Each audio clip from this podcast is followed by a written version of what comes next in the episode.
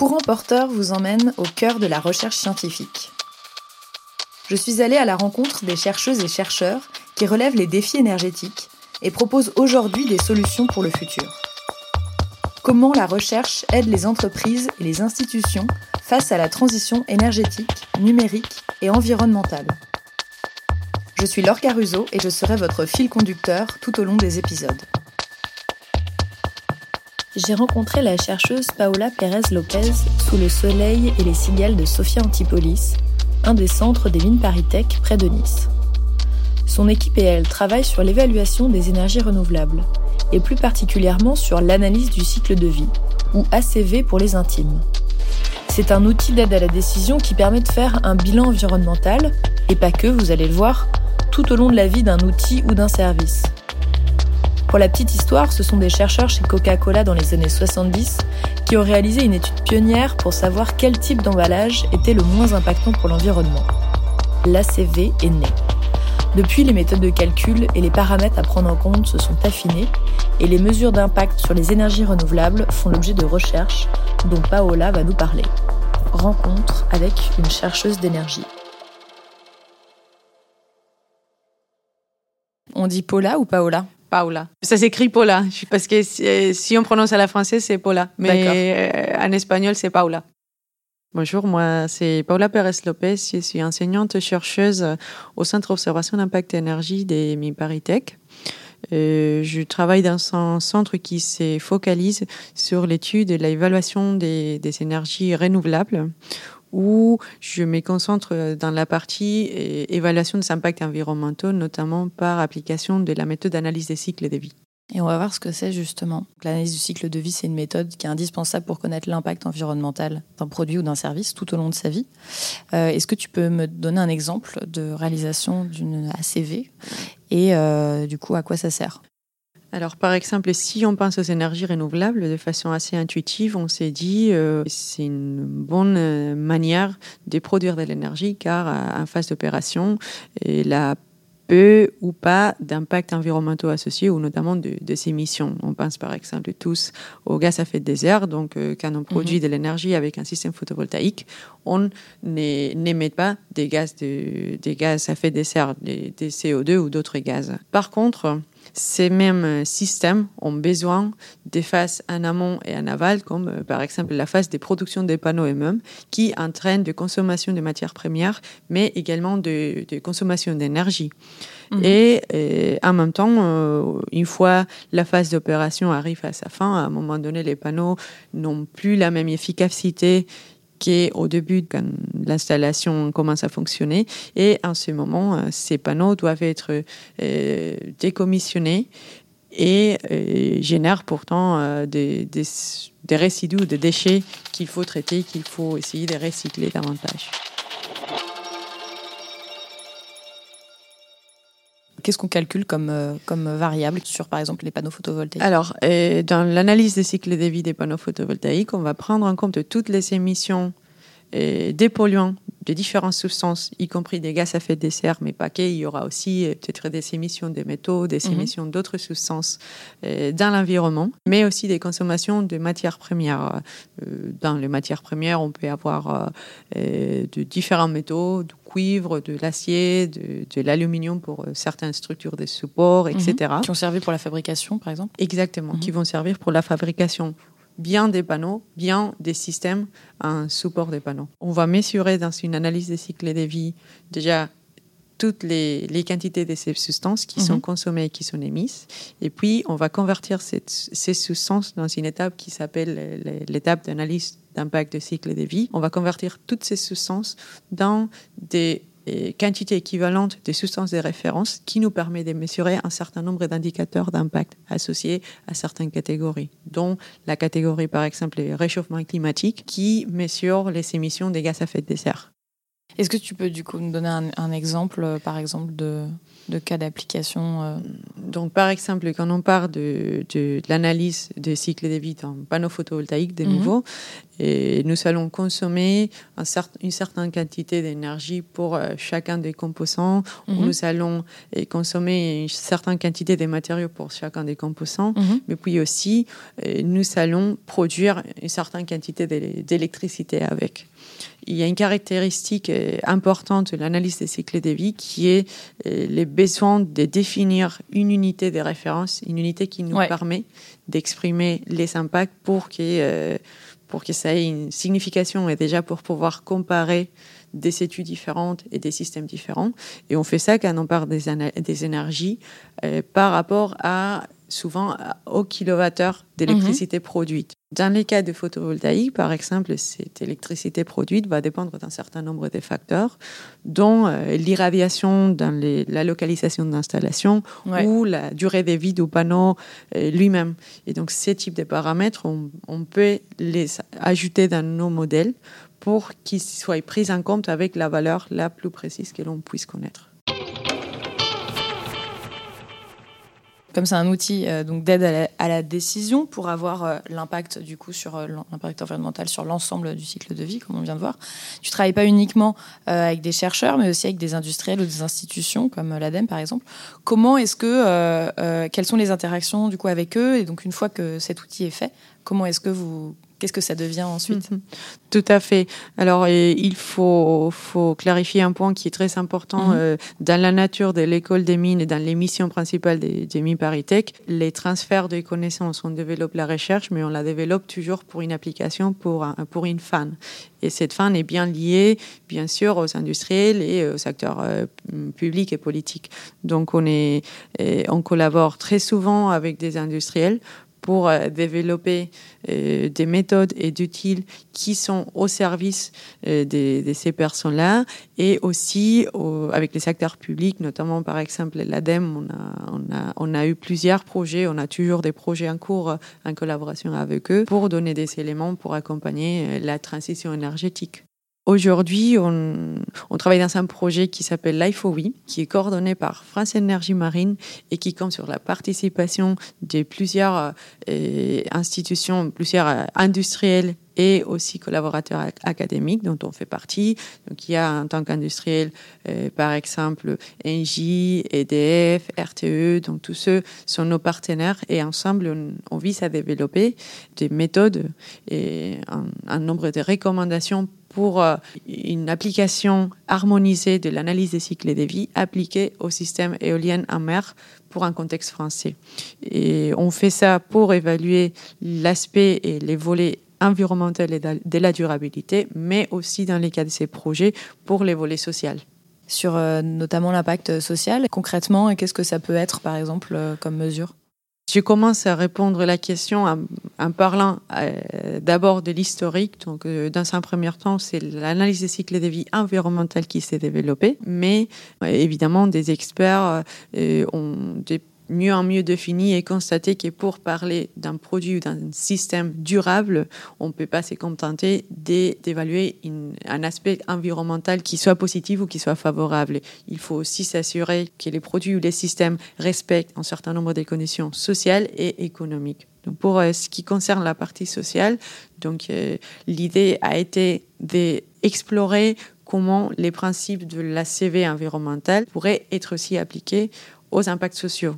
L'ACV social est assez vaste et on peut, on peut identifier et explorer différents aspects, mmh. effectivement.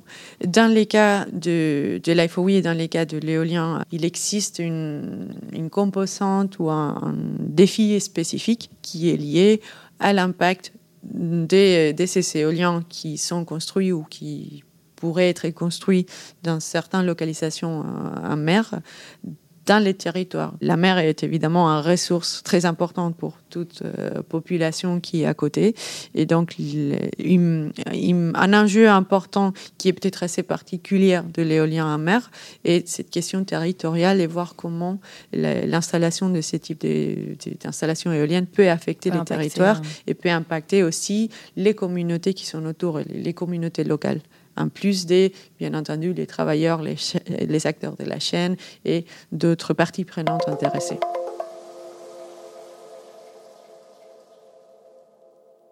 une fois qu'on a réalisé l'analyse du cycle de vie, il n'y a pas de, il a pas un oui ou un non, il n'y a pas un go no go, c'est, euh, il n'y a pas de cas idéal.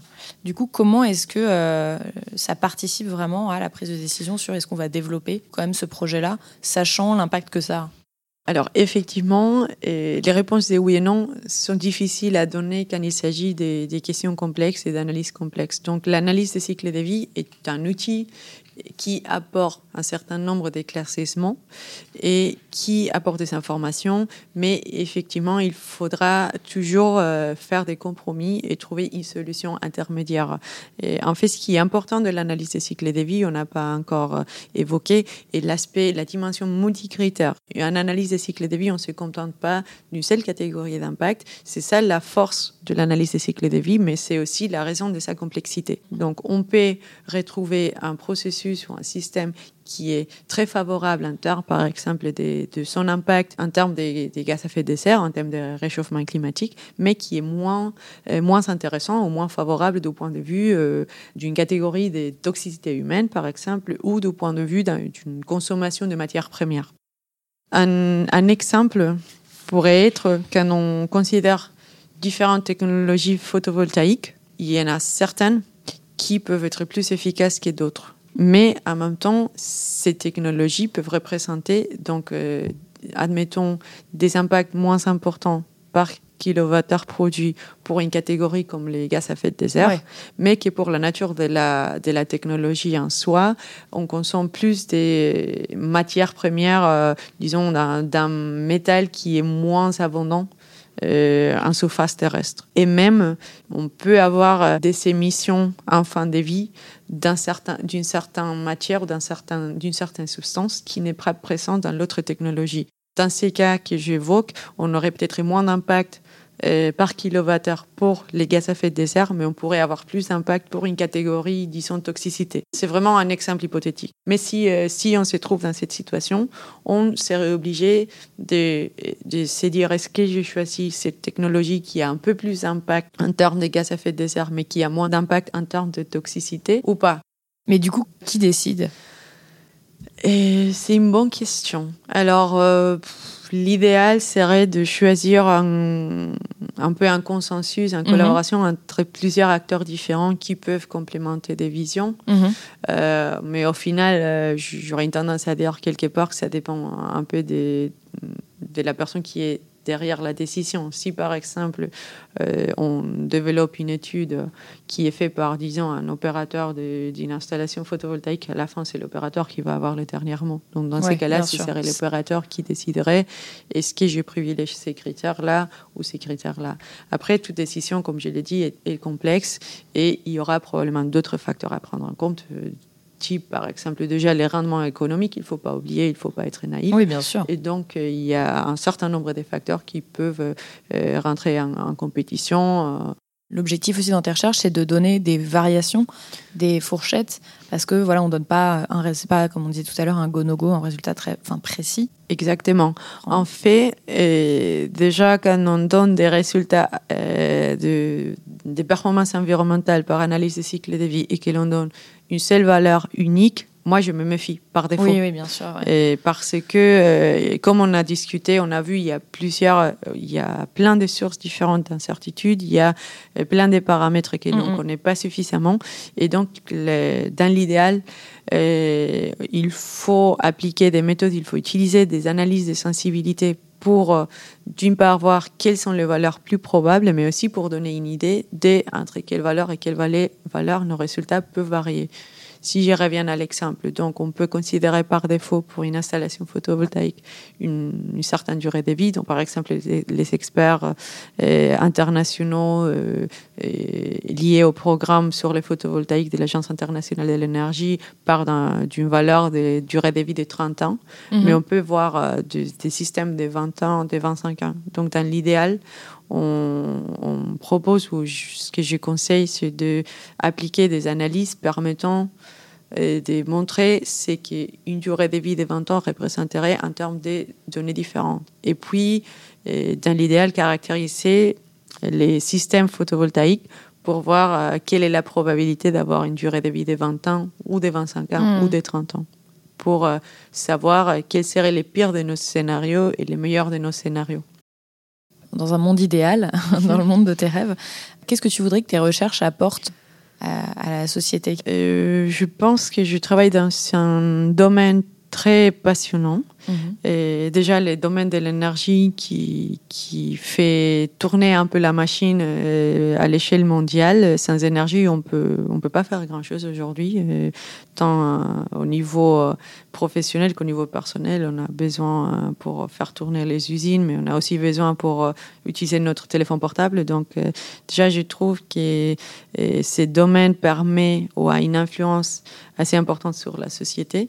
Et moi, ce que je veux, c'est d'apporter euh, ma transparence, ma méthode scientifique, euh, et mon objectivité. J'essaie d'être le plus objectif possible parce que c'est les, devoirs d'un chercheur pour apporter les réponses les plus euh, justes et les plus claires à des questions et accompagner les décideurs pour, pour essayer de prendre de meilleures décisions. Comme je disais tout à l'heure, il y aura jamais une décision parfaite et valable pour, euh, pour n'importe quel contexte, mais il y a toujours des solutions qui sont quand même meilleures. Et je, je veux euh, apporter cette, donc cette objectivité et cette consistance méthodologique, disons, au service de, de la prise de décision pour améliorer globalement les systèmes, et notamment les systèmes énergétiques qu'on a aujourd'hui. Tu peux me dire le résultat le plus contre-intuitif que tu aies pu trouver dans tes recherches? Alors, je me souviens une fois, comme résultat contre-intuitif, oui, c'était, dans les passés, mes premières recherches. J'avais, étudié les impacts associés à, l'industrie textile. Et du coup, il y avait un produit qui était annoncé d'une façon très euh, prometteuse car il était fait en matériel recyclé. Et du coup, à un moment donné, on avait fait l'analyse qu'il y avait un petit souci avec ces, ces produits recyclés parce que on avait constaté que la production plus proche de l'endroit de consommation était plus favorable même quand on n'utilisait pas des matériels recyclés. Il fallait mieux utiliser un, tissu euh, non, non, euh, recyclé. non recyclé, plus proche qu'un tissu recyclé moins proche.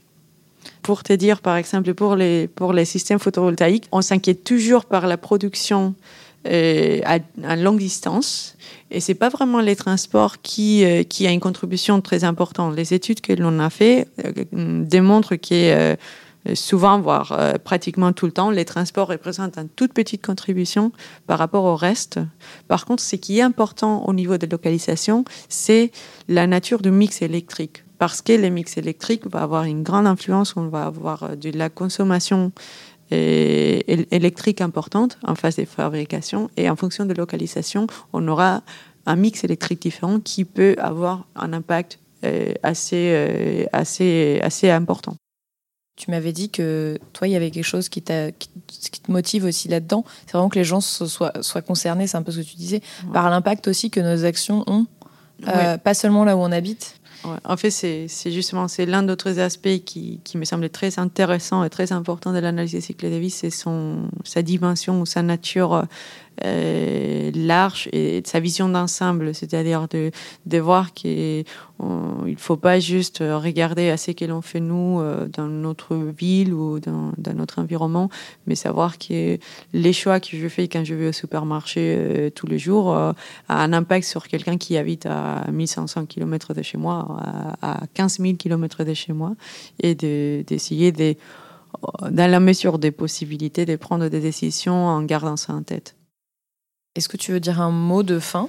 Bah, alors, je dirais que euh, déjà les domaines dont je travaille, l'analyse des cycles de vie est vraiment euh, une clé pour le futur. Euh, il faut, il nous faut, et on le voit tous les jours, vraiment une transition, pas qu'énergétique, mais plutôt une évolution complète du comportement au niveau des sociétés. Il faut qu'on soit plus conscient de ce que l'on est, parce que là, il y a des gens qui commencent à l'être, mais c'est pas global dans toute la société comme on a vu tout à l'heure. Et je pense qu'il faut vraiment un changement des paradigmes pour euh, faire face aux défis euh, dans les années qui viennent, qui sont déjà maintenant. Alors il y a 10 ans ou 20 ans, on, on parlait des 2030, il faut qu'on réduise les émissions de CO2 par exemple en 2030, mais là on est, on est très proche, mm -hmm. les, temps finis. Il faut, euh, il faut tous travailler ensemble pour ça et on nécessite euh, des, des, des, outils et des méthodes comme l'analyse des cycles de vie, paquet, mais euh, c'est le cœur de mon métier, donc on, on nécessite vraiment des, des outils qui, qui nous permettent d'identifier les, les bons voies pour faire ça et de, de communiquer là-dessus. C'est très important aussi en tant que scientifique, en tant que chercheur, on, on doit faire aussi un peu d'autocritique. C'est très important de bien communiquer la science et de bien communiquer les choses auprès du grand public parce que euh, si on est tout seul dans notre coin, on ne va pas avoir une grande influence. Est-ce que, euh, du coup, euh, par des formations professionnelles, euh, tu as envie de calculer des, des analyses du cycle de vie pour tout? Oui, oui, c'est vrai. J'ai un peu la tendance, oui, effectivement. On s'est déjà posé la question, et pas que moi d'ailleurs. Il y a les, les, collègues du centre qui se posent des questions déjà du type est-ce qu'il vaut mieux envoyer un mail ou, ou faire une impression d'un document Parce que par défaut, on s'est dit ah, imprimer du papier, non, et ça va pas, il faut pas mais aussi les ouais, numériques. C'est je sais plus combien de grammes de carbone. Exactement. Donc on s'est posé ce genre de questions. Euh, et alors c'est quoi la réponse? Je suis curieuse euh, du coup. J'ai pas fait les calculs, mais c'est qu'il y a des gens qui travaillent là-dessus. okay. Il y a, bah, par exemple, j'ai un collègue qui est très très très intéressé et très contre d'ailleurs les bitcoins justement pour mm -hmm. l'empreinte carbone que ça représente. On, il y a des estimations qui disent que d'ici euh, quelques mois, ça va représenter la, la consommation au niveau de l'Australie, la consommation énergétique ou quelque chose comme ça.